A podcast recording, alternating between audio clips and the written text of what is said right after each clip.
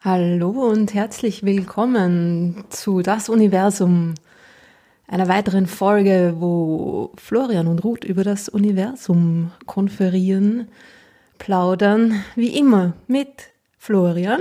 Und mit Ruth. Hallo. Hallo, hallo. Ich habe es geschafft. Nein, es ist schon das zweite Mal, dass ich das Intro mache, oder? Ich glaube fast. Also mittlerweile ja. sollte ich es können, ja, ja. Diesmal wieder äh, spatially distanced, ne? Genau, ja.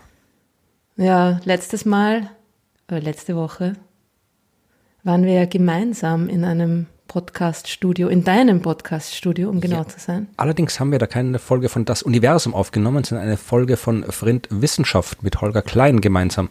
Äh, die können wir auch verlinken in den Shownotes, könnt ihr euch anhören. Da hat Ruth über das Universum erzählt und ich habe zwischendurch äh, Dinge eingeworfen, die ich dachte, dass ich weiß. Und Holger hat das gemacht, was Holger immer macht. Also könnt ihr, wenn ihr den Podcast Vrind Wissenschaft noch nicht kennt, Könnt ihr euch den gern anhören, verlinken wir. Aber jetzt gibt es wieder das Universum ohne Holger Klein. Genau. Und wir können das ja alleine auch ganz gut. Genau. Was gibt's Neues bei dir? Was treibst du so? Bist du wieder unterwegs? Nein. Hast du viel zu tun? Ja und nein, weiß man nicht. Also äh, ich habe Auftritte äh, mit den Science Busters, aber man weiß nicht, wann, wie viele davon wo stattfinden. Das ist alles sehr ungenau. Und ansonsten mache ich das, was ich immer mache. So Sachen schreiben, Podcasts aufnehmen, ab und zu im Garten Rasen mähen, aber nicht viel sonst. Ja, nein, ich habe äh, auch erst gestern wieder eine Absage einer Veranstaltung bekommen. Also ja, dafür habe ich dann Zeit für andere Dinge. Ja, ich war bei der IPS Conference, bei der International Planetarium Society Conference. Oh, Habe ich dir davon erzählt? Nein. Was wird da diskutiert? Welche Wochen. neuen Sterne man an die Kuppel projizieren soll? Was die, die, die Sterne genau. der Saison, was ist gerade im Mode in diesem Jahr? Fake News, genau. Äh, nein, das ist ziemlich cool gewesen. Also äh, die internationale Planetariumsgesellschaft ist das. Die sind, ja, sowas gibt's. Und es sind sogar ziemlich viele Leute da dabei. Bei einer ähm, quasi nicht online abgehaltenen Konferenz kommen dann immer irgendwie so ein paar tausend Leute. Und diesmal waren es quasi nur ein paar hundert, weil es natürlich online war, so wie alles andere auch. Wer darf da mitmachen? Und es ist, wer darf da mitmachen? Jeder, der mit Planetarien zu tun hat. Dann muss man eins haben, betreiben? Nein, muss man nicht. Also man kann auch mitmachen, wenn man sich einfach nur so für Planetarien interessiert und das, was Planetarien so können und so machen. Es ist irgendwie so ein bisschen eine Mischung aus was die Leute, die sich mit Planetarien beschäftigen, tun und was die Leute, die Planetarien verkaufen, so tun. Also es ist irgendwie schon ein bisschen auch eine Verkaufsveranstaltung. Ähm, aber es sind diese Vendor-Talks, ne, die, wo die, die ganzen Firmen, die Software und, und Projektoren und so weiter herstellen, wo die dann reden, das ist ziemlich klar gekennzeichnet auch. Das heißt, das kann man sich dann auch leicht ersparen, wenn einen das nicht interessiert. Und sonst, ja, es ist einfach so, was, was gibt's Neues? Was macht ihr so? Was ähm, habt ihr für neue Entwicklungen, neue Ansätze, die funktioniert haben oder was hat nicht so gut funktioniert? Man tauscht, tauscht sich einfach aus. Was gibt's für neue Entwicklungen auf dem Planetariumsmarkt? also, ich habe jetzt fast gedacht, dass du das fragst.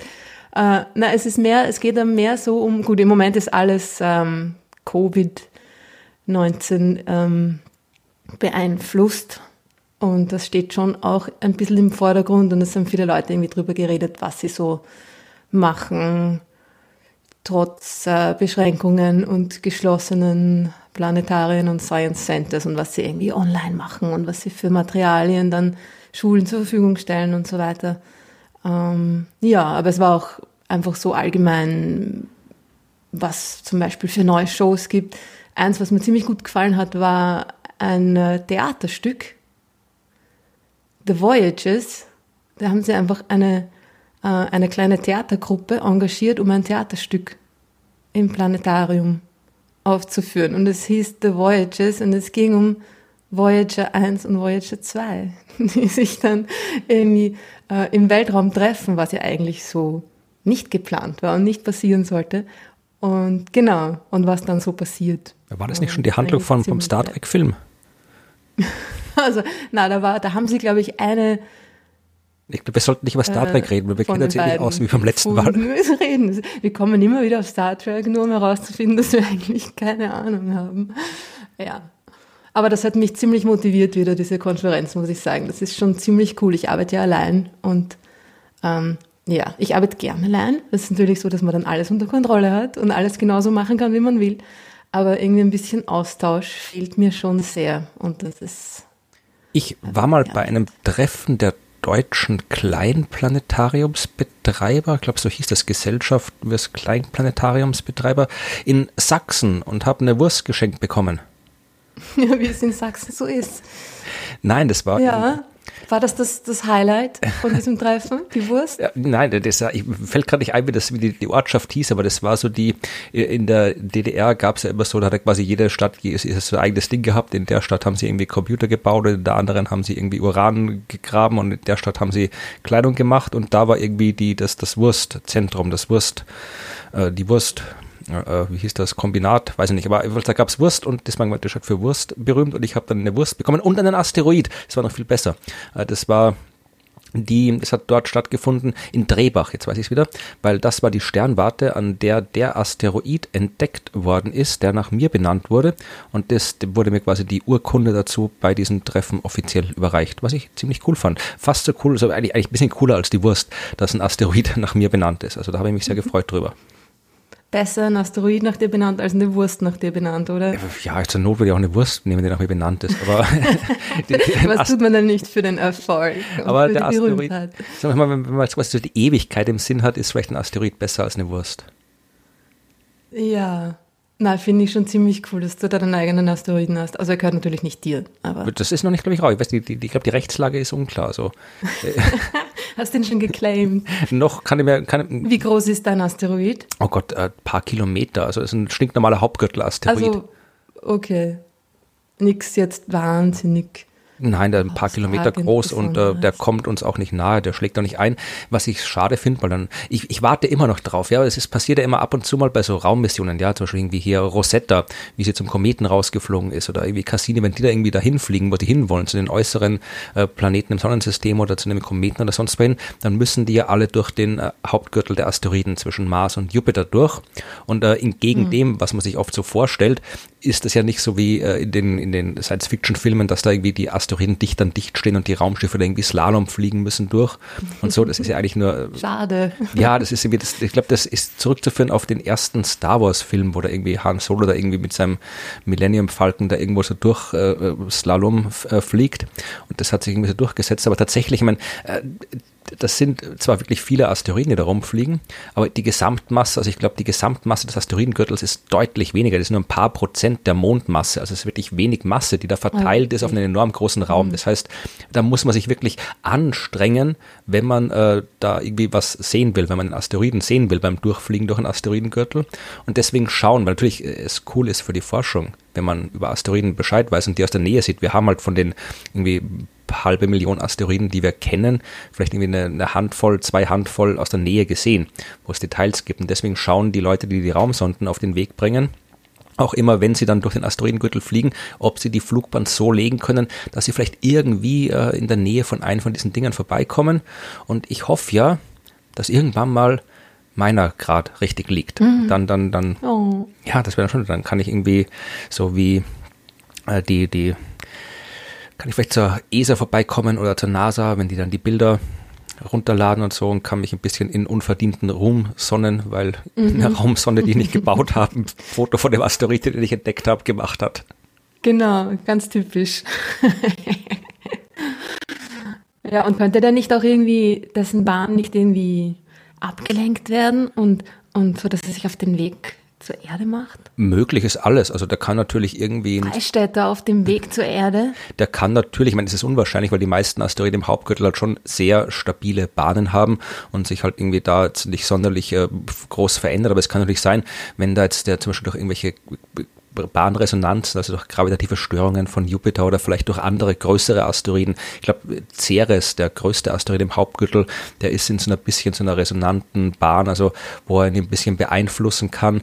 Also äh, möglich ist es schon, aber eher unwahrscheinlich, weil äh, ja, sonst der wäre halt da schon, wenn, wenn der wirklich in so einer instabilen Bahn wäre, dann wäre er schon längst woanders und nicht da, wo er die letzten viereinhalb Milliarden Jahre rumgekreucht ist. Also hm. es ist möglich, es ist vieles. Ja, ist wie immer alles eine Frage der Wahrscheinlichkeit beziehungsweise der Unwahrscheinlichkeit. Genau, also es ist möglich, aber es ist nicht sehr wahrscheinlich, dass dieser Asteroid uns zu nahe kommt. Ja. Ich schade finde, aber wenn schon die Welt ausgerottet wird, dann bitte durch den Asteroid. Das dann wenigstens ich. von Freistädter. Genau. du, ähm, wir müssen auch noch über was anderes reden. Bitte. Florian, wir müssen reden. Ja, bitte. Und zwar müssen wir, glaube ich, nochmal über Beetlejuice reden. Ja, über Beta Geuze. Beta Geuze tut nicht so, wie wir wollen. Naja, nein, das ist uns ja eigentlich, also wir wollen ja nichts von ihr. Ähm, aber es ist natürlich typisch, dass genau, wenn man über etwas redet und etwas erklärt, es sich dann kurz danach irgendwie als vielleicht doch ganz anders herausstellt und groß in den Nachrichten ist. Äh, du hast das ja sicher gesehen und gehört. Ja, und ich habe gehört, dass es wieder Schlagzeilen zu Peter Geuze gab. Ja, und jetzt war es anscheinend doch Staub. Wir haben ja in der vorletzten Folge drüber geredet, dass Beta Geuze, dieser rote Riesenstern im Orion, sich ähm, in den letzten Monaten, also eigentlich schon vor einem halben Jahr war das, ähm, verdunkelt hat und zwar ziemlich arg verdunkelt hat. Mhm. Und so, dass man mit Leute, freien Auge auch sehen konnte, dass deutlich dunkler ja, geworden ist. Ja, genau, ganz, ganz, ganz deutlich konnte man das sehen. Also er hat, er ist bis auf ein Drittel seiner üblichen Helligkeit ähm, gesunken. Ja, also schon ziemlich, ziemlich leicht zu sehen und ziemlich arg. Und das ist ein Stern, der sich, der, dessen Helligkeit ja bekanntlich schwankt und das ist was ganz was Normales für diese roten Riesen. Aber so stark hat man das bis jetzt noch nicht beobachtet. Und dann war die Frage, warum, was ist passiert? Und es war die erste Vermutung der meisten Wissenschaftler, die sich damit befassen, dass es Staub war, eine Staubwolke, die das Licht einfach Also die erste ähm, Vermutung, verdunkelt. die erste genau. Vermutung, die ich in den ganzen diversen Medien gelesen habe, oder zumindest in dem, was oft als Medien bezeichnet wird oder als Zeitungen bezeichnet wird, war, dass Beta-Geuze explodieren wird. Ja, das war das, was ich Ah ja, habe. das war natürlich das allererste. Supernova! Was ja nicht unwahrscheinlich ist. Also prinzipiell machte der Peter Geuze das ja irgendwann. Genau, wahrscheinlich, ja, höchstwahrscheinlich. Und ja, aber eben, wie gesagt, wieder eine Frage der Wahrscheinlichkeit beziehungsweise der Unwahrscheinlichkeit, dass das genau jetzt passiert. Ähm, ja, es passiert auf jeden Fall bald, irgendwann in den nächsten 1000 bis 100.000 Jahren oder so. Aber wahrscheinlich nicht jetzt gerade übermorgen, wenn wir drauf schauen. Naja, auf jeden Fall war dann die erste, sagen wir mal, richtig fundierte wissenschaftliche Vermutung, dass es eine Staubwolke war. Und dann haben andere Wissenschaftler den Stern beobachtet im Submillimeterbereich und darüber haben wir geredet. Genau. Das letzte Mal. Und zwar ist das ein, halt eine sehr lange Wellenlänge und in dieser Wellenlänge sieht man Staub sehr gut dieses Submillimeter. Das ist ein bisschen kürzer als, als Radiowellen. Das ist eigentlich Wärme. Also länger der, als das, das Licht des Sterns wärmt den Staub auf und der Staub gibt die Wärme genau. ab und das Submillimeterlicht ist halt nichts anderes als, als Infrarot, als Wärmelicht. Wärme, genau. Und der Staub hat dann genauso diese Temperaturen, äh, um dieses Submillimeterlicht quasi abzugeben. Und dann, äh, wenn das jetzt eine große Staubwolke wäre, dann müsste man die dementsprechend sehr hell in diesem Submillimeterlicht sehen war aber nicht so. Der Stern ist genauso dünkler geworden in diesem Submillimeterlicht. Also war es kein Staub. Um die Vermutung, die dass es Staub nicht sein könnte. Genau, das war die Conclusio. Äh, und jetzt kommen neue Beobachtungen heraus, wie es so oft ist in der Astronomie. Neue Beobachtungen, neue Conclusions. Und was jetzt passiert ist, ist, dass äh, doch wieder diese Staubwolke da in den Vordergrund gerückt ist, im wahrsten Sinne des Wortes. Und ähm, genau. Wer und was genau das? passiert ist, ist, dass äh, das Hubble-Weltraumteleskop okay. genau äh, den Stern beobachtet hat. Und was beobachtet wurde, ist, dass der Stern vor der Verdunkelung heller geworden ist und zwar im UV-Bereich. Das ist alles sehr kompliziert. Heller, dünkler, Also, UV, haben- Infrarot, Submillimeter. Also wir haben den Stern, der leuchtet und dann ist der Stern, der Stern ist dunkler geworden. Über Monate Genau. hinweg ist er dunkler geworden, aber bevor er dunkler geworden ist, Bevor er dunkler geworden ist, Ist er ist im- er heller geworden. aber nur im UV-Licht. Richtig. Also im ganz kurzwelligen Licht, im ultravioletten Licht.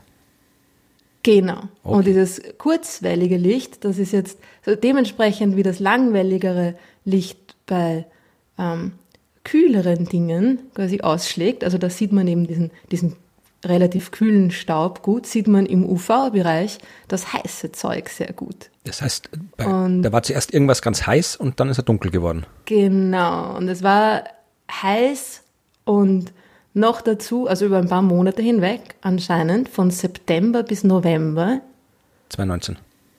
2019 wurde beobachtet, dass dieser Stern im UV-Licht heller geworden ist. Und zwar waren das nicht nur Beobachtungen der Helligkeit, sondern sie haben spektroskopische Beobachtungen angestellt. Das heißt ähm, Spektren. Man hat das Licht äh, aufgespaltet in, in seine Bestandteile und hat dadurch auch die Geschwindigkeit von diesem Material messen können.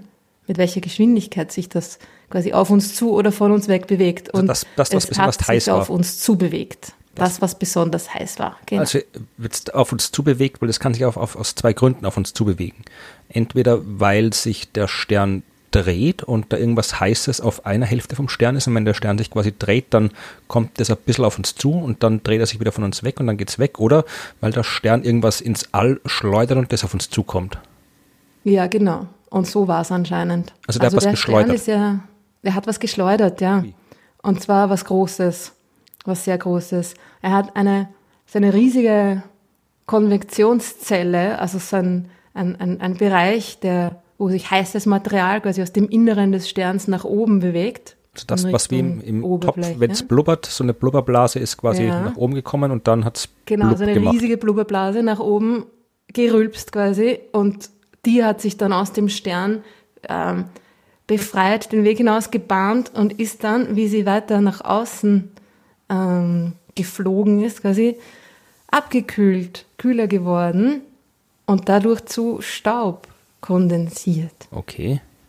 Und das war dann diese Staubwolke, die den Stern, nachdem er vorher heller geworden ist, im UV, ne, dann im optischen, im sichtbaren Licht abgedunkelt hat. Warum hat man dann den Staub nicht gesehen mit, dem, mit der anderen Beobachtung? Tja, das ist jetzt die Frage. genau.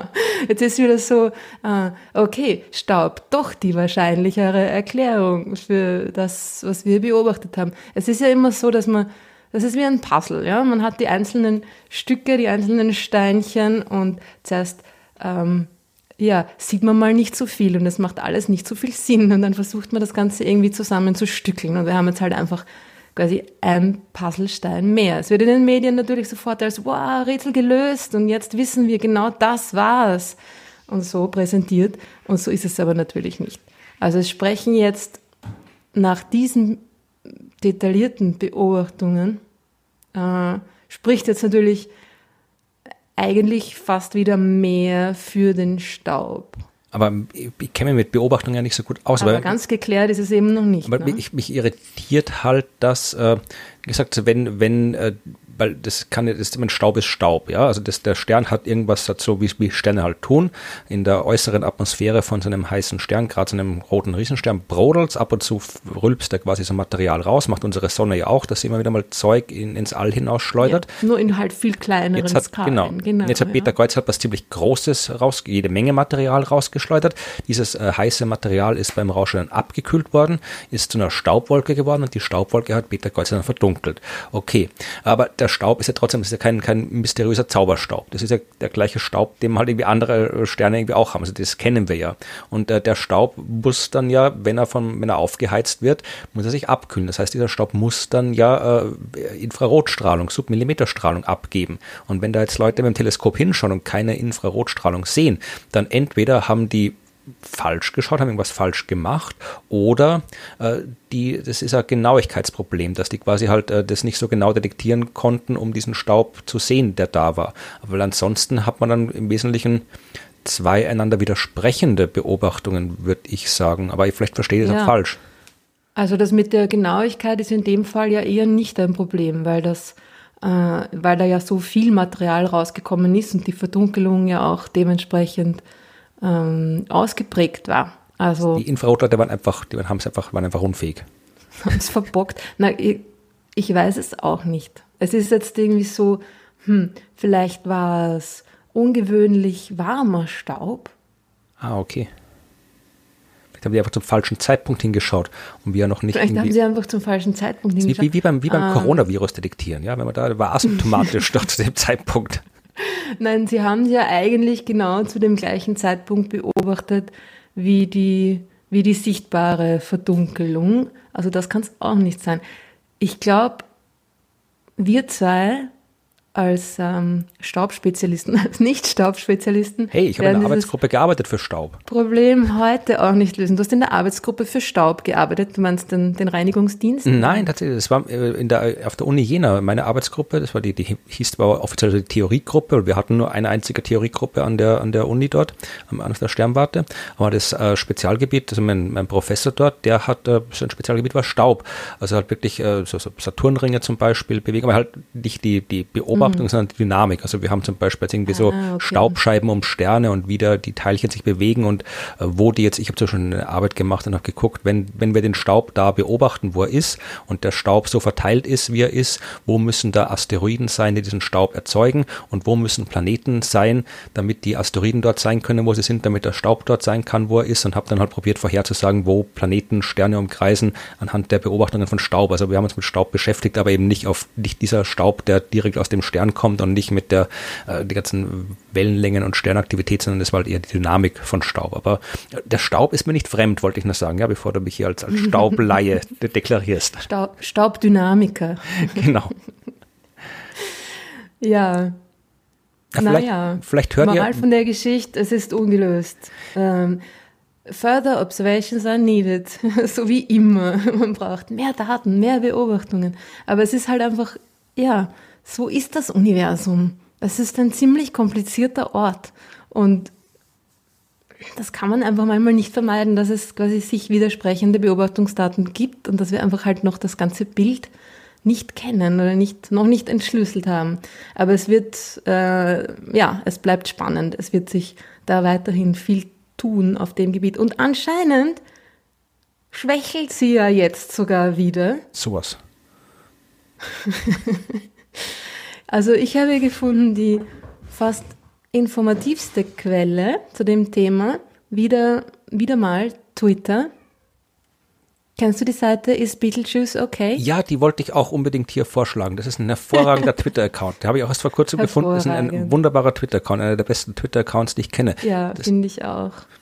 Das ist nämlich der so ein Twitter-Account. bisschen an den Rover erinnert. Ja, das-? Ja, ja. Also das ist ja tatsächlich was, Ja. wo die, wo die NASA deutlich besser ist, was Wissenschaftskommunikation angeht. Bei der NASA hat ja wirklich jede Raumsonde, jedes Drum hat seinen eigenen Twitter-Account und zwar immer, das wird immer quasi aus der ersten äh, Person berichtet. Ja, also wenn da jetzt irgendwie hier Mhm. der Mars-Rover gerade in der Rakete sitzt und, und äh, wartet auf den Start, dann schreibt da der Twitter-Account, ja, ich sitze gerade in der Rakete, gleich geht's los, yay, und freut sich und dann sitzt er irgendwie im Weltall, sagt, juhu, ich bin angekommen und habe gerade mit der Bodenstation geredet.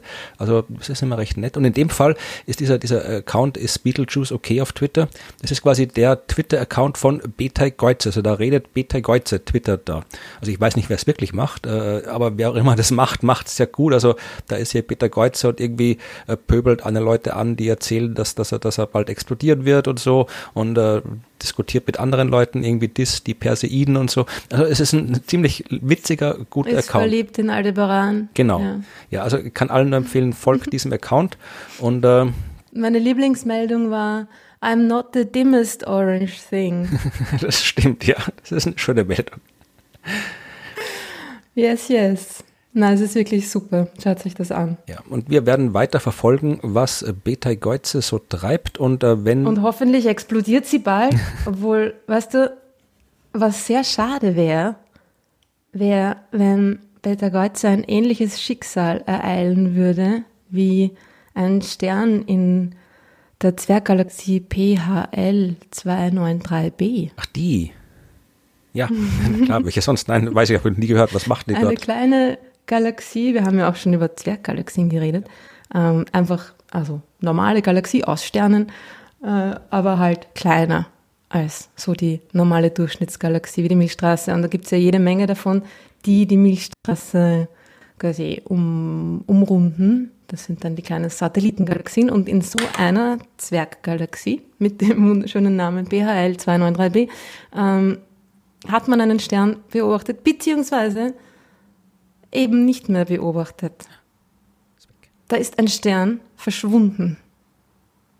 Und zwar kein normaler Stern, sondern ein riesen, gigantischer Stern, einer, der sogar noch mehr Masse hat als Beta-Kreuze, einer von diesen Luminous Blue Variable Stars, so heißen die, ähm, leuchtkräftige, blaue, veränderliche Sterne. Und das sind Riesenteile, die haben, der, der konkrete Stern, um den es da geht, der hat irgendwo zwischen 80 und 120 Sonnenmassen. Riesig. Also die größten, die hellsten Sterne, die es im Universum gibt. Das sind normalerweise, von denen gibt es echt, echt wenig.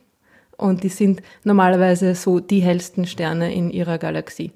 Der Stern, um den es da geht, zum Beispiel, ist mehr als eine Million Mal so hell wie die Sonne. Beziehungsweise war mehr als eine Million Mal so hell wie die Sonne. Woher- eine Million. Woher weiß man, dass der da war? Wenn, wenn er jetzt weg ist, muss man vorher gewusst haben, dass er da war. Sitzt, äh, werden die alle, äh, passt da jemand auf und schaut jeden Tag nach, ob alle Sterne noch da sind? Genau. naja, nein, leider, leider nicht. Ne? Darauf kommen wir noch zurück. Okay, gut.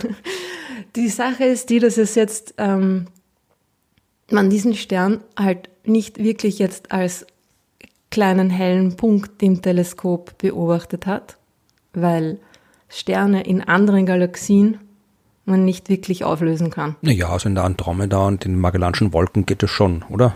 Also da kann man schon ein paar einzelne auflösen. Naja, man kann, ähm, wenn man Glück hat, vielleicht einzelne, äh, also Supernovas kann man schon quasi dann auf einen Lichtpunkt zurückführen, aber einzelne Sterne, Wie weit ist das Ding weg, hast nicht. du schon gesagt? ui, gute Frage. Nicht so weit. Weil Wie man- weit genau, weiß ich jetzt nicht, aber es ist Andromeda eine von und die den Magellanischen Satelliten Wolken- der Milchstraße. Okay, weil bei also ist so wie die Magellanischen Wolken. Okay, also doch so ungefähr. nahe, okay. Weil das sind ja Genau. Magellanischen Wolken sind ja die nächsten galaktischen Systeme zu uns. Und die nächste Genau. echte ausgewachsene Es Galaxie ist, die Andromeda. wahrscheinlich ein bisschen weiter weg als die Magellanischen Wolken, aber bei weitem nicht so weit weg wie die Andromeda, weil es ist eine kleine, äh, eine kleine Nachbargalaxie von der Milchstraße. Und was man da beobachtet hat, ist die Signatur von diesem Stern in dem Gesamtbild der Galaxie quasi, in dem Gesamtspektrum. Es geht wieder um, um, um Spektroskopie und ähm, statt einen einzelnen Lichtpunkt zu sehen oder diesen quasi ähm, zu, zu, zu spektroskopieren, nimmt man die ganze Galaxie her und das Licht der ganzen Galaxie und sucht dann nach den Signaturen dieser, dieser Sterne in dem Gesamtspektrum. Das verstehe ich jetzt nicht, weil du machst jetzt irgendwie, okay, du machst ein Spektrum, da siehst du dann hier, bei der Wellenlänge Ja. kommt so und so viel Licht. Also bei, bei Rot kommt so und so viel Licht, äh, bei Blau kommt so und so viel Licht, bei Grün kommt so und so viel Licht. Also das, das ist ein Spektrum. Ja, das ist aber quasi, da- das ist ja aufintegriert, also aufsummiert dann über alles, was da leuchtet in der Galaxie. Wie will Ganz ich genau. da ein einzelnes Drum rauskriegen, äh, kriegen, Ich sehe ja nur weil alles das gemeinsam. Sind, ja, das stimmt. Das ist auch schwierig normalerweise. Aber bei diesen äh, besonderen Sternen ist es so, dass die auch ganz besondere Charakteristiken haben in dem Spektrum. Weil es ist ja so, wie wenn ich jetzt hier von, von wie gesagt, äh, hier, mein, bin ein paar 30 Kilometer von Wien entfernt und sehe quasi am Himmel das gesamte Licht, was Wien erzeugt. Und du sagst jetzt, wenn man dieses Licht anschaut, kann ich rausfinden, ob da irgendjemand eine fette blaue Glühbirne in Wien an- oder abdreht. Ja, ganz genau so ist es. Vielleicht ist es eher vergleichbar mit so einem, mit so einem Disco-Laser am Samstagabend. So. Die sind extrem hell, die haben extreme, äh, gigantische Eruptionen, die schon fast allein Supernova-artig sind. Also diese Sterne sind, die, die, die zerreißt quasi schon fast. äh, in, äh, während diesem Endstadium ihres Lebens. Ne? Und dadurch haben sie auch eine ein ganz besondere Signatur in ihrem Spektrum. Sie haben ähm, extrem breite Emissionslinien. Also ein Spektrum ist ja nicht nur ein bisschen Farbe hier, ein bisschen mehr Farbe da, also so wie du gesagt hast, mehr, mehr, mehr Rot, weniger Grün, gar kein Blau oder so, sondern man kann ja die, diese einzelnen Farben mittlerweile schon sehr genau auflösen und unterscheiden. Und dann sieht man in einem Spektrum einzelne Linien, also ganz, ganz konkret definierte Farben, von denen sehr, sehr viel mehr da ist. Ne? Das ist wie so ein, wie so ein Buckel, wie so ein Spitz in einem, in, in der Linie von diesem, von diesem Spektrum. Und da ist einfach, da ist dann viel mehr von diesem Licht, von dieser ganz genauen Farbe da. Das bedeutet, von diesem einen chemischen Element, zum Beispiel Wasserstoff, ist so und so viel da und in einem Zustand, dass das Licht, dass das Licht emittiert. Ne? Das also sind diese Emissionslinien und um die geht's. Wenn wir das Beispiel Wien zurückkommen, werden irgendwie alle, alle Leute in der Innenstadt beschließen, sie schrauben jetzt überall hier grüne äh, Glühbirnen in ihre Lampen rein und die Straßenbeleuchtung wird grün und alles andere wird grün. Dann, wenn ich das Licht aufspalte der, äh, der von Wien, dann würde ich sehen, dass da deutlich mehr grün ist als äh, woanders. Und wenn dann irgendwie der, der, der Wiener Bürgermeister kommt und sagt, lasst den Quatsch, dann schalten sie alle wieder aus dann ist dieser, dieser grüne Anteil dann ist es weg. wieder weg. Okay. Genau. Und wenn es äh, irgendwie Energiesparlampen sind, dann sind das auch meistens welche, die, an, äh, die, die diese Emissionslinien eben haben, also die nur in ganz, ganz bestimmten Farbbereichen, also sehr eng begrenzten Farbbereichen strahlen. Also genau, da sind wir wieder bei diesem Laser, genau. Und diese, diese Sterne, die verursachen sehr breite Linien, weil sie diese diese riesigen Explosionen haben, die sich dann quasi auch auf uns zubewegen. Also eh ähnlich wie das, was jetzt bei Beta Geuze beobachtet worden ist. Da kommt extrem viel Material aus diesem Stern rauf, auf uns zu, bewegt sich auf uns zu, wird dadurch ein bisschen blauer als das normale emittierte Licht quasi, das dieser Wellenlänge entspricht. Und dadurch wird diese Emissionslinie breiter. Okay. Und da wenn man das beobachtet in einer Galaxie und noch, es gibt noch ein paar andere quasi Signaturen, spezielle definierte Signaturen, die diese Sterne haben, dann weiß man, da muss so ein Stern vorhanden sein. Und das wurde beobachtet irgendwie so ähm, bis zum Jahr, glaube ich, 2011, regelmäßige Beobachtungen. Ähm, genau. Und dann wieder geschaut, und plötzlich nichts mehr da. Die Signaturen dieser äh, Luminous Blue Variables verschwunden oder dieses, dieses eine. Ne? Es war wahrscheinlich nur einer. Vielleicht ist da auch Staub oder macht gerade Pause. Vielleicht ist da auch Staub. Oder ist genau. hinter einem das anderen Stern. Immer, das ist immer die erste Erklärung, vor allem in der Astronomie, also vor allem in der, auch in der extragalaktischen Astronomie. Staub. es ist einfach, wir sehen es nicht, weil Staub. Das könnte natürlich sein. Solche dann hat man mit einem Infrarotteleskop hingeschaut und hat keinen Staub gesehen und geschlossen, der muss weg. Wir wissen ja mittlerweile, dass die Beobachter keine, nicht gut sind mit Infrarot. so weit sind sie noch nicht gekommen.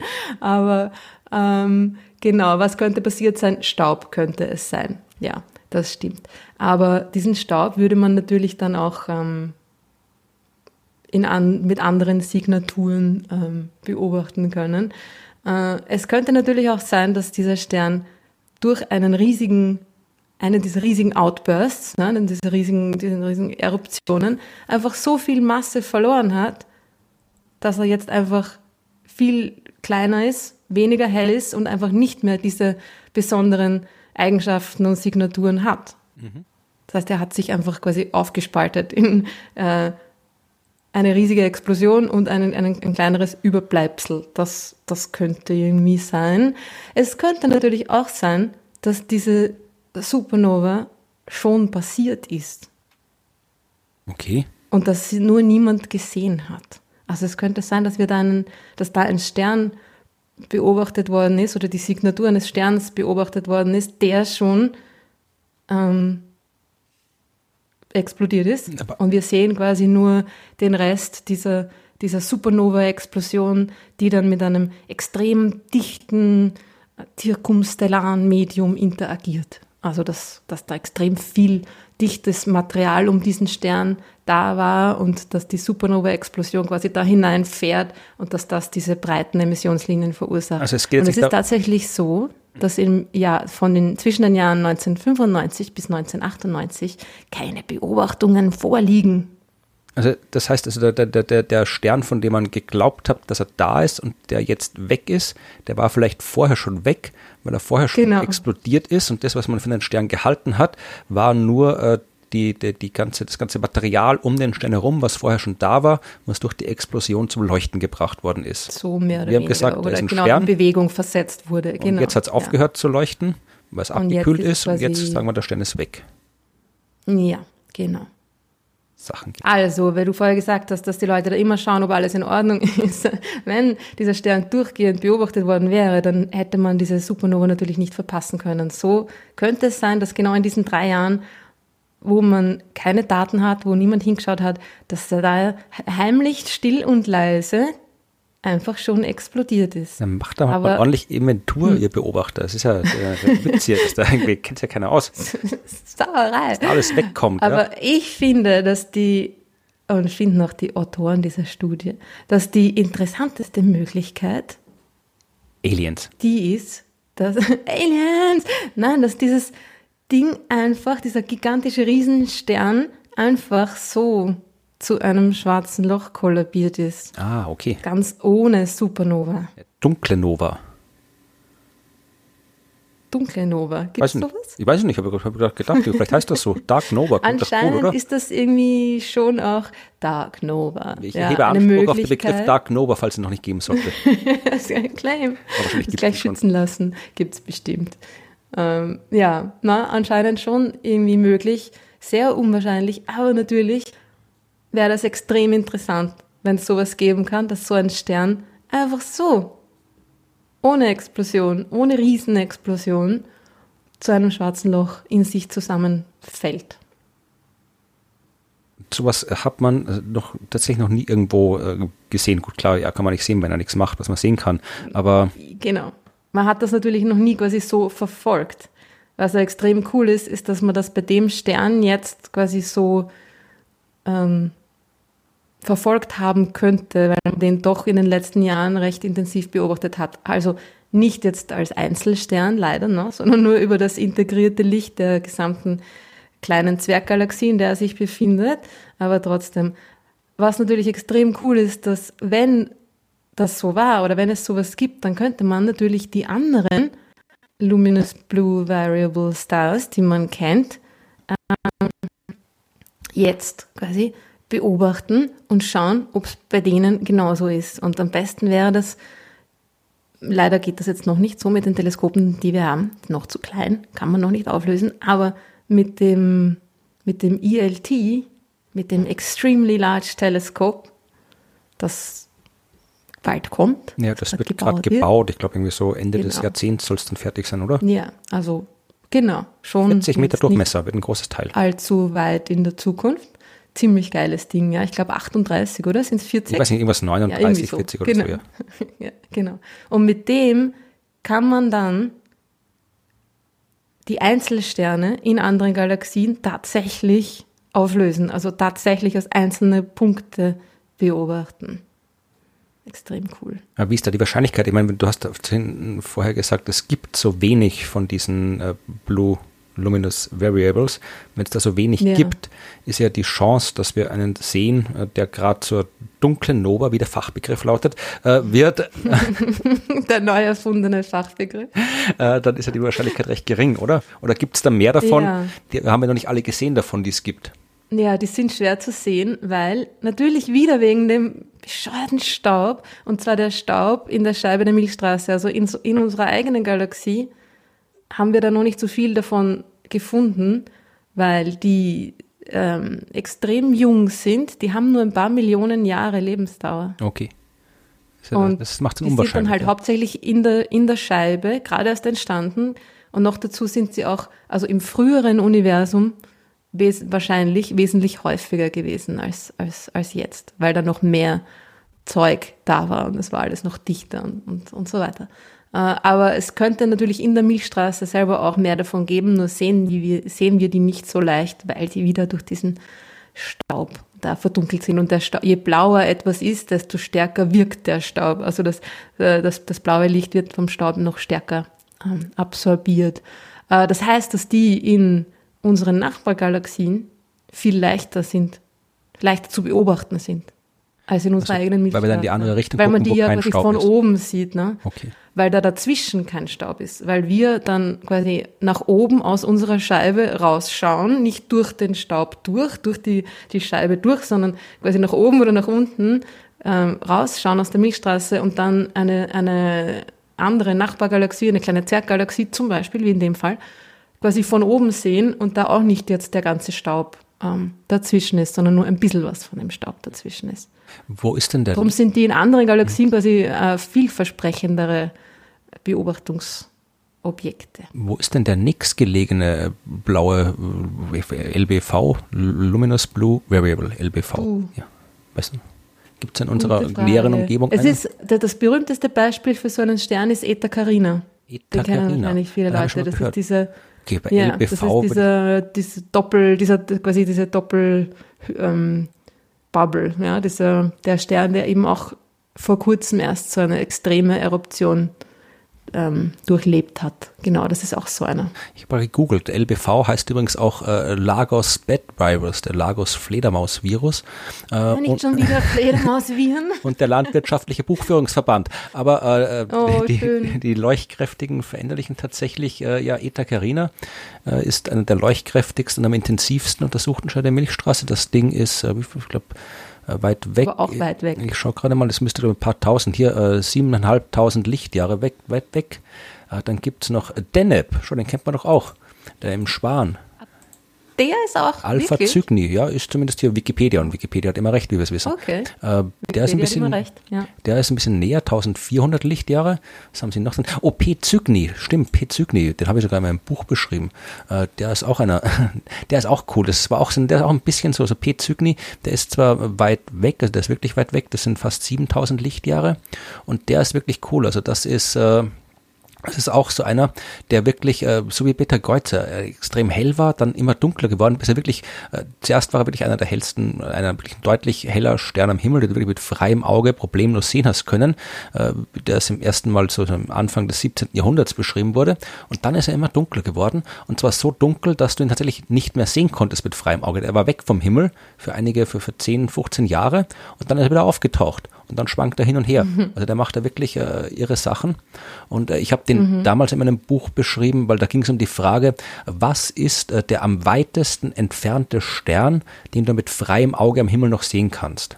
Und ähm, ah. das war eine Frage, die ich, äh, die lässt sich nicht wirklich beantworten, weil äh, es äh, Entfernungsbestimmung nicht so einfach ist. Ja, also bei ganz, ganz vielen Sternen gibt es keine exakten Entfernungen und es gab halt jede Menge Kandidaten dafür und ich habe halt dann quasi so per Definition P. Cygni einfach erklärt zum am hellsten sichtbaren Stern, äh, am weitesten entfernte sichtbare Stern am Himmel, weil äh, der, der die coolste Geschichte gehabt hat von allen anderen Sternen.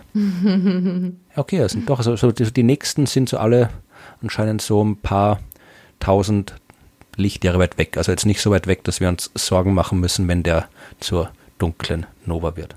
Obwohl wir jetzt so keine Sorgen machen müssen, weil der da wieder nichts weggeschleudert. jetzt noch unterbringen. So lange, bis er sich durchgesetzt hat.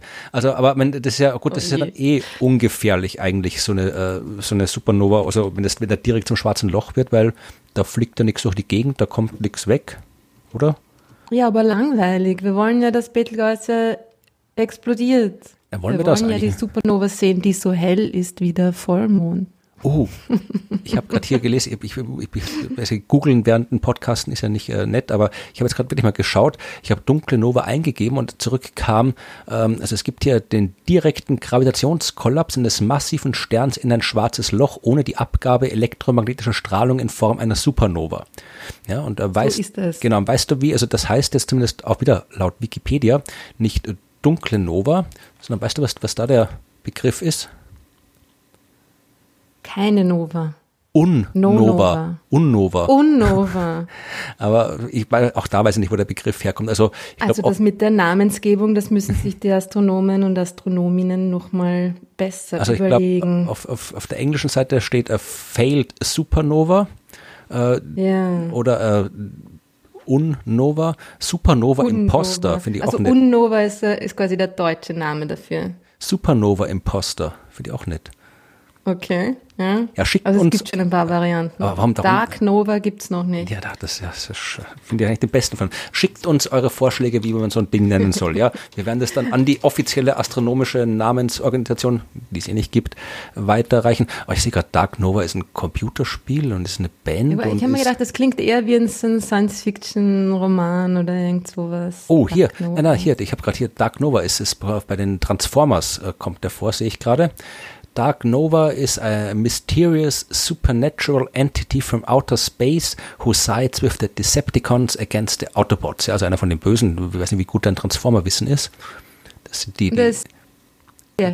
das sind die Autos, die sich verwandeln können in andere Sachen und da gibt es die Autobots, die Guten und die Decepticons sind die Bösen und äh, Dark Nova ist anscheinend eine, Autobots, weil sie Autos sind, Genau. die sich verwandeln. genau, die Decepticons, weil sie böse sind, weil sie Deceptive sind. Decepticons. Genau. Ui, und äh, Oh was, äh, Dark Nova ist auch bekannt als Ultimate Emperor und er hat Galvatron wiederbelebt und ihn in Super Megatron abgedatet und ist später mit, äh, äh, mit Ultra Megatron äh, gemerged und ist Star Giant geworden. Ach, da geht's ab. Okay, da Ja, worüber ich auch noch reden wollte. gut, lassen wir die ja, Transformer. Gut, da verlierst äh, mich jetzt ein bisschen, glaube ich. Gut. ja, bitte weiter Also mit Astronomie. Roboter cool, aber irgendwie alles hat seine Grenzen, ja. Nein, also die, die Geschichte war jetzt eigentlich eh schon vorbei. Du kannst natürlich gern noch über Roboter reden, Nein, wenn du magst. Und über lustige Namen in der Wissenschaft. Es ist ja auch wirklich so, dass das Teil des, äh, wichtiger Teil des Alltags ähm, des Astronomen und, oder der Astronomin ist, sich lustige Akronyme, Abkürzungen einfallen zu lassen für Dinge. Die Beobachtungen von diesem äh, verschwundenen Stern sind mit einem Instrument gemacht worden, das Espresso heißt. Ach, von dem habe ich schon gehört, das Espresso oder was. Ja. Ich wusste mal, was das heißt. Das kennst du, weil das ist eigentlich ein äh, Exoplaneten. Richtig, genau, ja, so ein Instrument, Spektrograph, irgendwas, der, der hängt. Weil es halt so eine extrem hohe Auflösung hat. Das kann halt einfach ja, sehr detaillierte Spektren aufnehmen und diese, diese Funktion hat man jetzt halt auch dafür verwendet. Das ist aber auch ist schon super. Da verwendet man auch die Methode der Interferometrie. Da schaltet man alle vier großen Teleskope vom VLT zusammen, also alle vier acht Meter Teleskope und sammelt quasi das Licht von allen vier, ähm, überlagert es dann und dann erst wird das Licht quasi durch dieses Instrument gejagt. Ziemlich cool. Aber Espresso, klarerweise hatten sie da das Akronym vorher und dann haben sie sich äh, irgendwie einen, einen, einen Also mein- detaillierten Namen Äh, dazu überlegt. Tatsächlich sind es ist ja wirklich teilweise sind diese ganzen Akronyme wirklich elendig, die da irgendwie äh, gebastelt werden. Also da kann man wirklich, da müsste man ein eigenes, eigentlich müsste Mhm. also man ein Buch drüber ist eh noch schreiben. eins der besseren. A Shell Spectrograph for Rocky Exoplanet and Stable Spectroscopic Observations. Mhm. Heißt das. Also Shell Spektrograph für felsige Exoplaneten und stabile spektroskopische Beobachtungen. Espresso ist besser, aber ist das Ganze. Aber wie gesagt, wir müssen, vielleicht machen wir mal eine eigene Sendung über, über äh, Ab Akronyme und Abkürzungen in der Wissenschaft, weil da gibt's wirklich, also das ist teilweise wirklich, was äh, es kann in der Teilchenphysik ganz, ganz viele Teilchenbeschleuniger heißen wie Frauen. Das hat sicherlich einen? Grund, aber ja, Vera in Wien, Desi in äh, Deutschland, äh, Carina ist es äh, die Neutrino-Waage in, äh, in, in Karlsruhe und so weiter. Also das Mir kommt vor, dass der Grund dafür einer sein wird, der äh, mich nicht so glücklich machen wird. vermutlich, ja. Also das ist, aber äh, Ich da möchte gibt, es ja nicht den, den Teilchenphysikern Sexismus unterstellen, aber na gut, da machen wir mal eine eigene Folge drüber. genau über Akronyme. Ich würde gerne noch ein bisschen zu den Fragen kommen. Bitte. Und zwar nämlich Jawohl. habe ich mich bitte gestern durch die Fragen durchgeackert. Brav. Wir haben schon über 70 Fragen zugeschickt bekommen. Sind Gute viele. Fragen. Sehr viele, sehr gute Fragen. Also es sind schon sehr viele, aber bitte nicht aufhören jetzt. Nur weiter so. Und es ist ziemlich cool. Und die eine, eine Frage, die ich äh, irgendwie sehr interessant fand, war die, über die wir jetzt eh schon die ganze Zeit reden, Okay. von Anke, die nämlich wissen möchte, wie der Alltag der Astronomieforschung so abläuft und so aussieht. Ähm, und sie studiert derzeit Physik und ist sich noch nicht sicher, in welche Richtung sie gehen Dann soll. kommt Anke also, vermutlich aus Deutschland, nehme ich an. Schätze ich mal. Weil in ja, Deutschland genau. machen Also Anke, falls dich diese, dieses, ähm, diese Unsicherheit der Beobachtungsdaten und das Widersprüchliche ähm, abschreckt, ja, so ist es nämlich meistens. Sie möchte auch ganz besonders wissen, ob es in der Astronomie die Unterscheidung zwischen Experiment und Theorie gibt und wenn ja, wie diese beiden Seiten so aussehen also ich sage vielleicht mal kurz zur Einleitung, also äh, wenn Anke aus Deutschland kommt, wovon ich ausgehe, äh, weil da ist es ja wirklich so, ich habe ja auch auf einer deutschen Uni äh, gearbeitet lange, das ist ja wirklich so, in Deutschland gibt es ja Astronomie nicht als eigenständiges Studium. In Österreich schon, das heißt in Österreich, mhm. so du und ich, wir haben beide Astronomie inskribiert und mit dem ersten Semester mit Astronomie angefangen und haben unser Studium dann am Ende als Doktorin und Doktor der Astronomie abgeschlossen. Das heißt, also offiziell habe ich nie Physik studiert und nie einen Abschluss in Physik gemacht, obwohl ich natürlich äh, ich ganzen nicht. Grundlagen in Physik und natürlich äh, äh, alle gemacht habe. Ja, aber in Deutschland ist es so, da studierst du halt Physik und irgendwann, also ich habe die Übungen zu Einführungsvorlesungen Astronomie gehalten an der Uni in Jena. Das ist was, was man in Österreich im ersten Semester macht. Äh, dort sind die Leute, die dorthin kommen, alles so so frühestens fünftes, sechstes, äh, ganz oft siebtes, achtes, neuntes Semester. Also da kommen die Leute wirklich erst spät hin und meistens entscheiden sie sich dann irgendwie zu, wenn es dann zur Diplomarbeit geht oder vielleicht auch sogar erst zur Doktorarbeit, entscheiden die sich später dann, okay, jetzt mache ich was mit Astronomie. Das heißt, da fangen die Leute dann erst spät an, sich mit den astronomischen Grundlagen zu beschäftigen, was ein bisschen die, die, das ist, können wir ein andermal drüber reden. Das macht, das hat, schafft eigene Probleme, hat auch ein paar Vorteile, aber darum geht es ja nicht, sondern es geht ja wirklich um den Alltag und Beobachtung und Experiment. Also der Alltag schaut vermutlich in der Astronomie nicht wesentlich anders aus als in, würde ich sagen, so gut wie allen anderen Naturwissenschaften. Ja, also äh, egal ob du jetzt irgendwie Physik machst oder Chemie machst oder Biologie machst oder halt dann eben Geophysik oder Astronomie, äh, meiste Zeit hockst du an einem Schreibtisch am Computer und äh, ackerst dich durch irgendwelche Daten durch, probierst Daten zu interpretieren.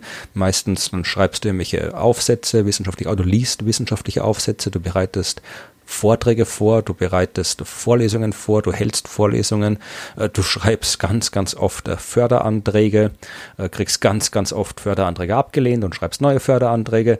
Also es ist. Du schreibst Beobachtungsanträge genau.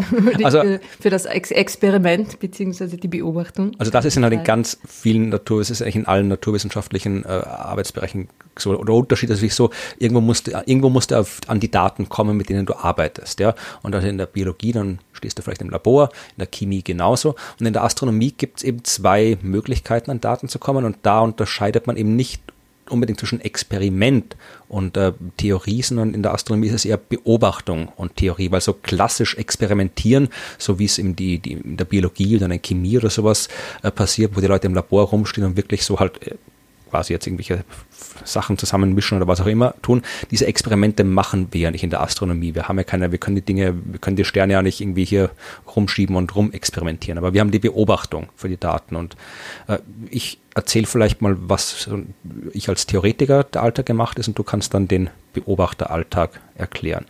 In der Theorie ist es ganz einfach, auch in der Theorie sitzt man vorm Computer und da schaut man halt, ja, man macht halt im Wesentlichen viel Mathematik. Du löst dann halt irgendwelche mathematischen Gleichungen, entweder klassisch mit Papier und Bleistift oder du schreibst Computer, sind Programme, die irgendwas simulieren. Also die Bewegung von Planeten, die Bewegung von Galaxien. Da musst du dann irgendwie halt, ja, dir ein Programm basteln, numerische, mathematische Methoden entwickeln, um das zu schreiben. Äh, und diese Computerprogramme liefern dir dann deine Daten und mit den Daten arbeitest du. Das ist quasi so der ganz knapp zusammengefasst der Theoretikeralltag. Und äh, als Beobachterin, wie so wie du, da ja, Nacht für Nacht steht man am Teleskop, schaut ins All hinaus. So ist ja die Vorstellung. So aber die Realität ist anders, nehme ich an. Oder ich weiß, dass sie anders ist, aber nicht. du bist die Beobachtung, also erzähl, kannst du das auch gut erklären. Na, also ich war, glaube ich, irgendwie müsste ich jetzt nochmal genau abzählen, aber vielleicht, weiß ich nicht, drei, vier, fünf Mal in meinem Leben tatsächlich beobachten und meistens nicht für meine eigenen ähm, Wissenschaft. Es ist irgendwie so, dass das mit dem Beobachten etwas sehr Seltenes ist. Das macht man, wenn überhaupt, irgendwie einmal im Jahr, sein. man ist irgendwie, ähm, ja, bei der ESO zum Beispiel, bei der Europäischen Südsternwarte und dort als Astronom angestellt, dann muss man quasi für die anderen beobachten, das Teleskop. Das ist ja, also ich muss auch sagen, das ist ja diese romantische Vorstellung, die man halt immer noch hat oder was man auch oft so sieht, wenn man jetzt quasi hier im Internet irgendwie nach Astronomen und Astronomen sucht, dann trifft man oft auf die Hobby-Astronomie und das sind ja wirklich die, die mit ihren eigenen Teleskopen irgendwo auf der Wiese rumstehen, die sich eigene Sternwarten vielleicht zu Hause gebaut haben.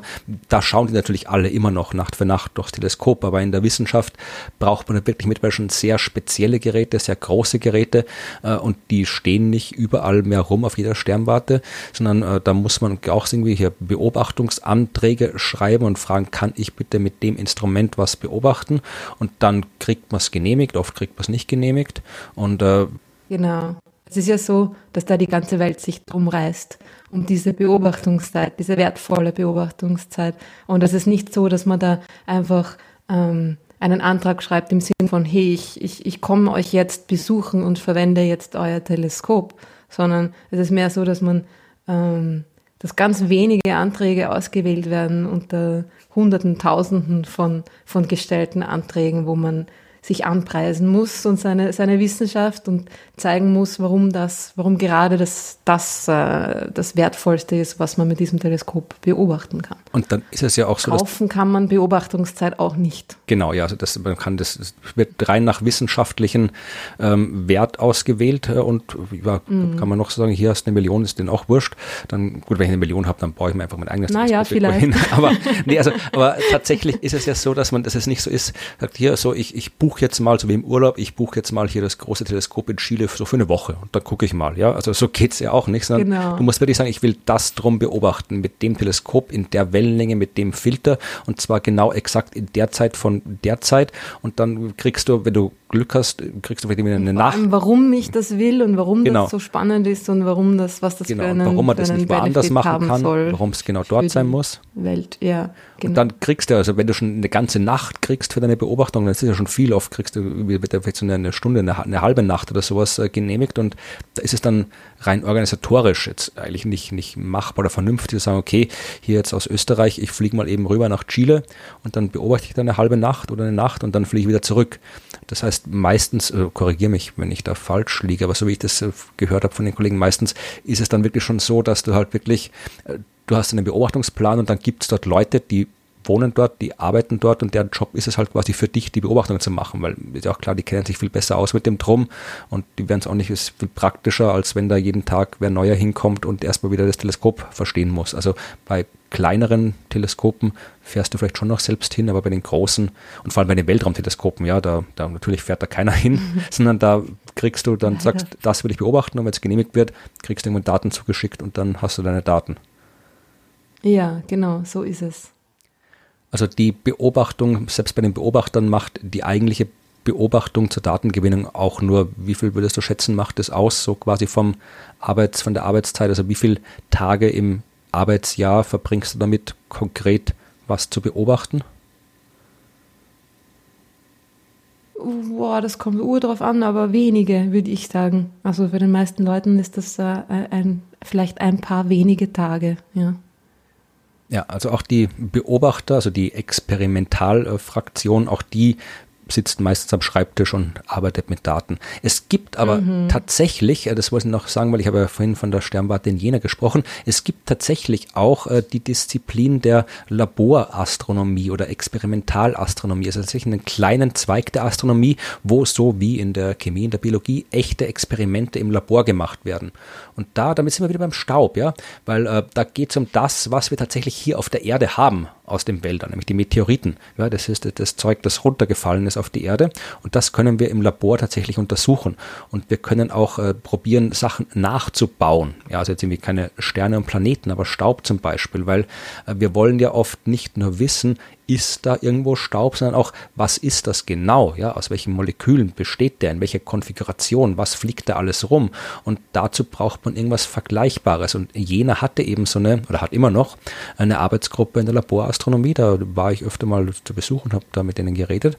Und äh, die machen zum Beispiel, die basteln so, so synthetischen Staub oder nehmen sich halt irgendwie verschiedene Arten von Staub, Gestein, alles Mögliche von der Erde und schauen, okay, wenn das so, ganz vereinfacht gesagt, ja, äh, wenn das jetzt hier so und so beleuchtet wird, äh, wie strahlt das dann ab und wie schaut das aus unter verschiedenen Bedingungen und probieren das, was die im Labor beobachten und experimentieren, mit dem abzugleichen, was man realen Daten hat, sodass dann sagen kannst, okay, wenn ich am Himmel das beobachte, dann muss das aufgrund der Laborergebnisse, die ich habe, genau diese Art von Staub sein, in diese Art von Molekülen, diese Orientierung und so. Und äh, das kannst du noch mit konkreten Meteoritendaten abgleichen. Und so kannst du wirklich dann eben durch Experiment noch was rausfinden über das Thema. Also es gibt auch die kleine Spezialdisziplin der Laborastronomie, aber im Wesentlichen ist es tatsächlich eben Theorie und Beobachtung, was man so macht. Aber der Alltag genau. ist im Wesentlichen, du sitzt vorm Computer und ab und zu fährst du auf Konferenzen und hältst Vorlesungen. Das ist so der Alltag, würde ich sagen. Genau. Und ähm, was mir auch wieder aufgefallen ist, äh, was mich beim, beim Durchschauen der Fragen und dem Recherchieren, das darauf folgende Recherchieren, äh, wie das so sehr an früher erinnert hat, wenn man sich so vom Hundertsten ins Tausende ver verliert und nicht, plötzlich hat man drei Stunden auf Wikipedia verbracht, ohne es gemerkt zu haben.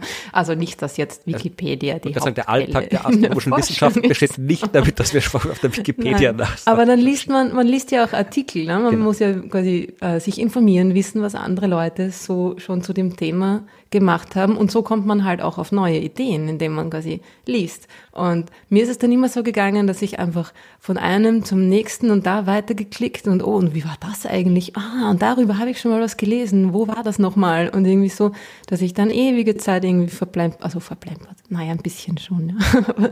einfach gebraucht habe, sehr lang, äh, um, um mich da irgendwie, ja, durchzuarbeiten von, von einem ins nächste. Also wenn man sich gut quasi konzentrieren und fokussieren kann auf ein Ding, dann ist das auch sehr hilfreich. Ich glaube, da bin ich nicht ganz so gut drin.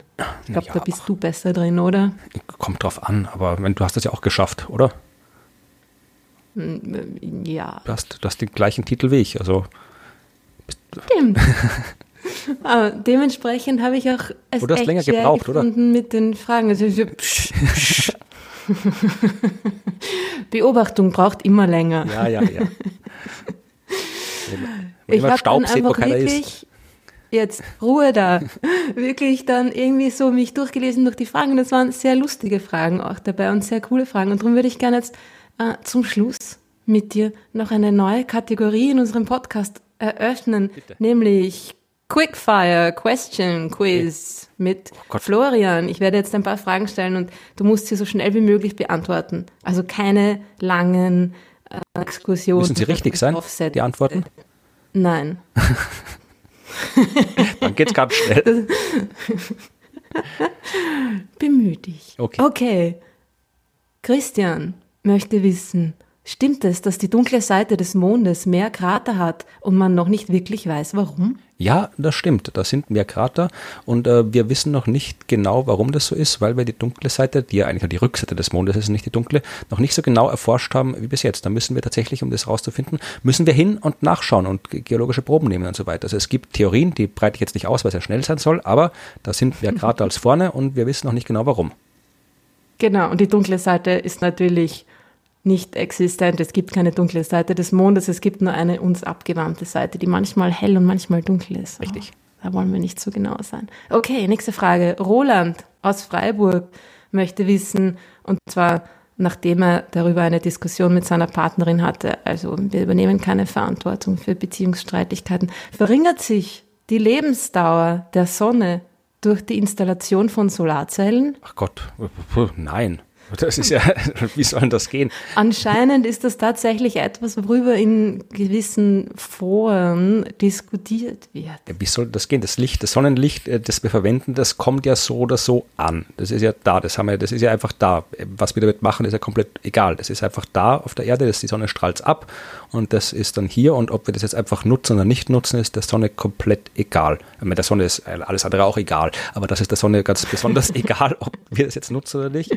Also ganz ist, besonders egal. Und soll's ich glaube, die Idee sein? war die, dass die dass die, dass, ähm, die Energie der Sonne nicht mehr zurück in den Weltraum gestrahlt wird und dadurch ähm, der Sonne nicht mehr zur Verfügung Die Sonne steht. ist ja kein aufladbarer Akku. Ich meine, äh, das, was weg ist, ist weg. Also das, die, das ist ja nicht, dass wir zurückstrahlen und das dann wieder zurück der Sonne geht. Also was einmal aus der Sonne abgestrahlt ist, ist abgestrahlt und das kommt auch nicht mehr zurück.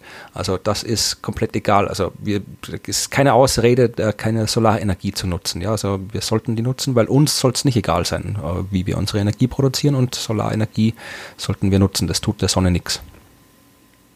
Genau, super. Marius möchte wissen, könnte ein schwarzes Loch nicht einfach ein großer Neutronenstern sein, dessen Masse ausreicht, um Licht zu fangen? Äh, ein großer Neutronenstern, dessen Masse ausreicht, um Licht zu fangen, würde ich sagen, ist ein schwarzes Loch. Also das ja, ist, genau. so, so, ist das Ding definiert. Wenn die, die, die, Antwort ist ja, es ist ein ja. großer Neutronenstern, dessen Masse ausreicht, um Licht einzufangen. Ja, genau. Also du hast quasi deine, deine eigene Frage quasi selbst schon beantwortet, Marius. Also vielleicht hat er gemeint, dass quasi Neutronenstände wissen wir noch ungefähr, wie die Materie aussieht. Also dass die halt quasi wirklich, das sind halt Neutronen zusammen, wir wissen es nicht genau, wie ein Neutronenstern ausschaut, was innen drin ist, ob der nämlich so freie Quarks rumtun und so. Also wir aber wir wissen zumindest, ein Neutronenstern ist jetzt quasi in, unter Anführungszeichen ein normales Drum. Und beim schwarzen Loch sehen wir nur den Ereignishorizont, also die Grenze, wo halt wirklich das Licht dann gefangen ist durch die Masse, die äh, dahinter ist. Aber wir wissen eben nicht, was dahinter ist, in welcher Form die Materie davor liegt. Und beim Neutronenstern wissen wir. Also wir können sagen, dass sobald ein Objekt äh, so viel Masse auf einem Raum vereint, um das Licht einzufangen, dann äh, ist die Materie auch so stark komprimiert, dass es eben nicht mehr so äh, schöne Materie unter Anführungszeichen, also verständliche Materie ist wie ein Neutronenstern. Also dann wird es automatisch irgendwas anderes, was wir noch nicht wissen. Also vielleicht hat er es so gemeint, dass halt irgendwie, mm, dann wäre die Antwort ein nein. Loch ist natürlich etwas ganz anderes als ein Neutronenstern, aber ja wie die Frage formuliert war, war es ein bisschen, bisschen misleading. Ja. Ich hoffe, wir haben sie trotzdem beantwortet. Und eine Frage gibt es noch. Sancho möchte wissen, ab welcher ungefähren Größe eines Asteroiden wird ein Einschlag gefährlich für die Erde? Ja, also für die Erde als Ganzes, äh, der Erde ist ziemlich viel wurscht. Also wenn man wirklich nur die Erde nimmt, also da bis die Erde mal auseinanderbricht, wenn es das gemeint ist, äh, da braucht ungefähr, also das muss wirklich schon vergleichbar groß sein. Ja, also selbst als damals der Mond entstanden ist, ja, da ist die Erde so stark getroffen worden, dass sie wirklich komplett aufgeschmolzen ist, dass da wirklich ein enormes, dass da wirklich so vereinfacht gesagt Zeug, so viel Zeug rausgesprengt wurde, dass der Mond entstehen hat können. Also selbst da ist noch die Erde quasi noch, ist nicht ganz kaputt gegangen, da ist noch genug übrig geblieben geblieben, dass wir halt die Erde haben davor. Also da ist sie zwar enorm äh, durchgebeutelt worden, aber nicht zerstört worden. Und das Ding damals war so groß wie der Mars. Ja, also wenn du was haben willst, das die Erde als Planet kaputt macht, dann muss das was sein, das ungefähr so groß wie die Erde ist, vergleichbar. Sonst hat es nicht genug Wumms. Also wenn das die Frage war, dann ist das die Antwort. Wenn die Frage war, äh, wie groß muss ein Asteroid sein, dass er für das Leben auf der Erde gefährlich ist, auch da, äh, wenn es jetzt quasi um dich persönlich geht, da reicht schon, wenn da irgendwie so ein kleiner Stein kommt, ein paar Kilo schwer dir vom Kopf fällt, dann ist das quasi dein persönliches Leben weg. Äh, wenn es jetzt um die Frage geht, wirklich so Dinosaurier, globales Massensterben, da ist so die Faustregel ungefähr ab einem Kilometer aufwärts. Da wird es kritisch, weil ab da ist der Einschlag so gewaltig und ab dieser Größe wird halt so viel Staub, wieder Staub, äh, Staub und Zeug so hm. hoch in die Atmosphäre It's geschleudert. Everywhere. Ja, es wird so hoch nach oben geschleudert, dass es sich quasi in der Atmosphäre dann um die gesamte Erde ausbreitet. Das heißt, es ist dann vollkommen egal, wo auf der Erde das drum einschlägt. Äh, du hast dann immer quasi eine globale Staubwolke, die die ganze Erde bedeckt. Das heißt, wird dann überall auf der Erde wird's kalt, überall wird's dunkel, es stirbt äh, alles aus, also alles nicht, aber äh, es stirbt sehr viel aus. Also das, diese Grenze liegt bei ungefähr einem Kilometer, wo dann die Folgen global werden. Natürlich ist ein Richtwert, kommt darauf an, ob der jetzt irgendwie in ein Kilometer massiver Eisenbrocken runterkommt oder ein ein Kilometer großer Brocken aus Wassereis. Ja, der eine wird äh, deutlich schwerere Folgen haben als der andere. Aber so ein typisches Gesteinsding, also ab ein Kilometer aufwärts wird es gefährlich fürs Leben auf der Erde. Und das ist aber so selten, dass wir uns da jetzt keine Sorgen machen. Naja, ein bisschen ja. besorgt kann man schon sein, aber man muss nicht akut besorgt sein. Ja, also das ist jetzt keine akute Gefahr. Also die, die Wahrscheinlichkeiten auch. Also ich glaube, so Dinosaurier-Ding, das war zehn Kilometer groß, glaube ich. Also da ist die Wahrscheinlichkeit so alle 100, also 10 bis 100 Millionen Jahre, glaube ich, ist ungefähr so die, die Frequenz von diesen großen Dingern. Äh, die ein Kilometer Trümmer, bis sind auch so, so Millionen Jahre. Also es ist alles also auf lange Maßstäben, aber es ist halt, es kommt vor und wenn es vorkommt, ist es massiv blöd. Das heißt, man kann schon drüber nachdenken, was man denn tun könnte, um das zu verhindern. Also es ist keine, keine komplett sinnlose Aktion, das zu tun. Aber wie gesagt, man muss nicht akut äh, Angst davor haben. Da gibt es sehr viele andere Dinge, um die wir uns akut deutlich mehr Sorgen machen sollten. Ja, allerdings. Ja, gut gemacht, Florian. Das war es auch schon für heute. Vielleicht gibt es nächstes Mal mehr, also sehr wahrscheinlich sogar. Wir haben noch. Äh Weil wir einfach nicht für alle Fragen quasi so Zeit haben, oder auch nicht alle Fragen, es so viel Zeit zum Beantworten benötigen, werden wir ab und zu mal einfach ein paar so schnell beantworten. Sehr gut. Äh, haben wir, hast, hast, du was zu bewerben? Hast du äh, nicht abgesagte Auftritte, sonst irgendwas, was du unter die Leute bringen willst? Äh, na, im Moment habe ich leider nur abgesagte Auftritte zu bewerben und das lohnt sich nicht so recht. Ja, es ist eher schlecht. Also ähm, ich, ja, es ist blöd. Es ist generell blöd. Ich hätte, könnte auch einiges bewerben, aber ich weiß auch nicht, ob das da stattfinden wird. Also zum Beispiel äh, am 5. und 6. September äh, bin ich, wenn ich es bin, in München.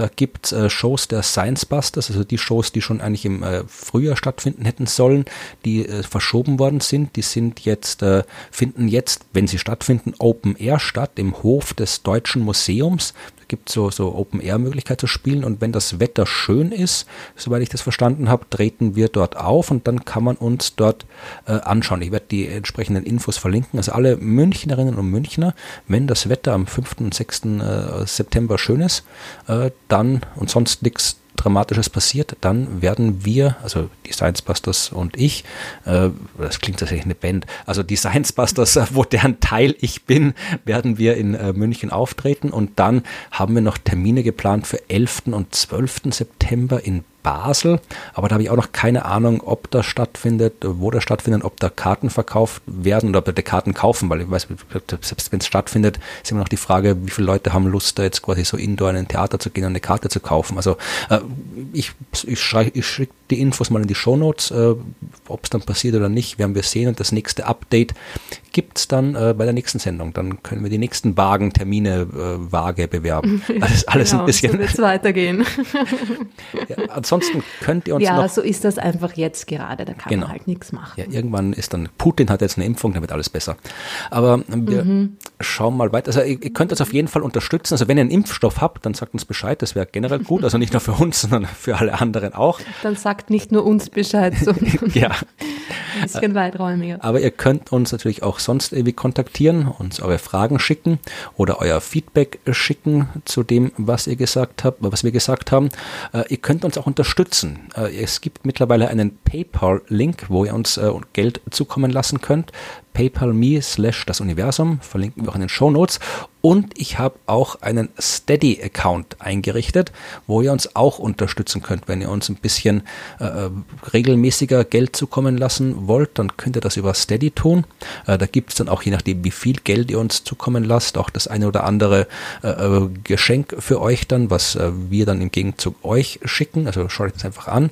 mehr Möglichkeiten, uns zu unterstützen, also finanziell zu unterstützen, gibt es derzeit noch nicht. Das mit dem Spendenkonto haben wir noch nicht auf die Reihe gekriegt. Das ist irgendwie ziemlich kompliziert, so ein dezidiertes Spendenkonto einzurichten in Österreich.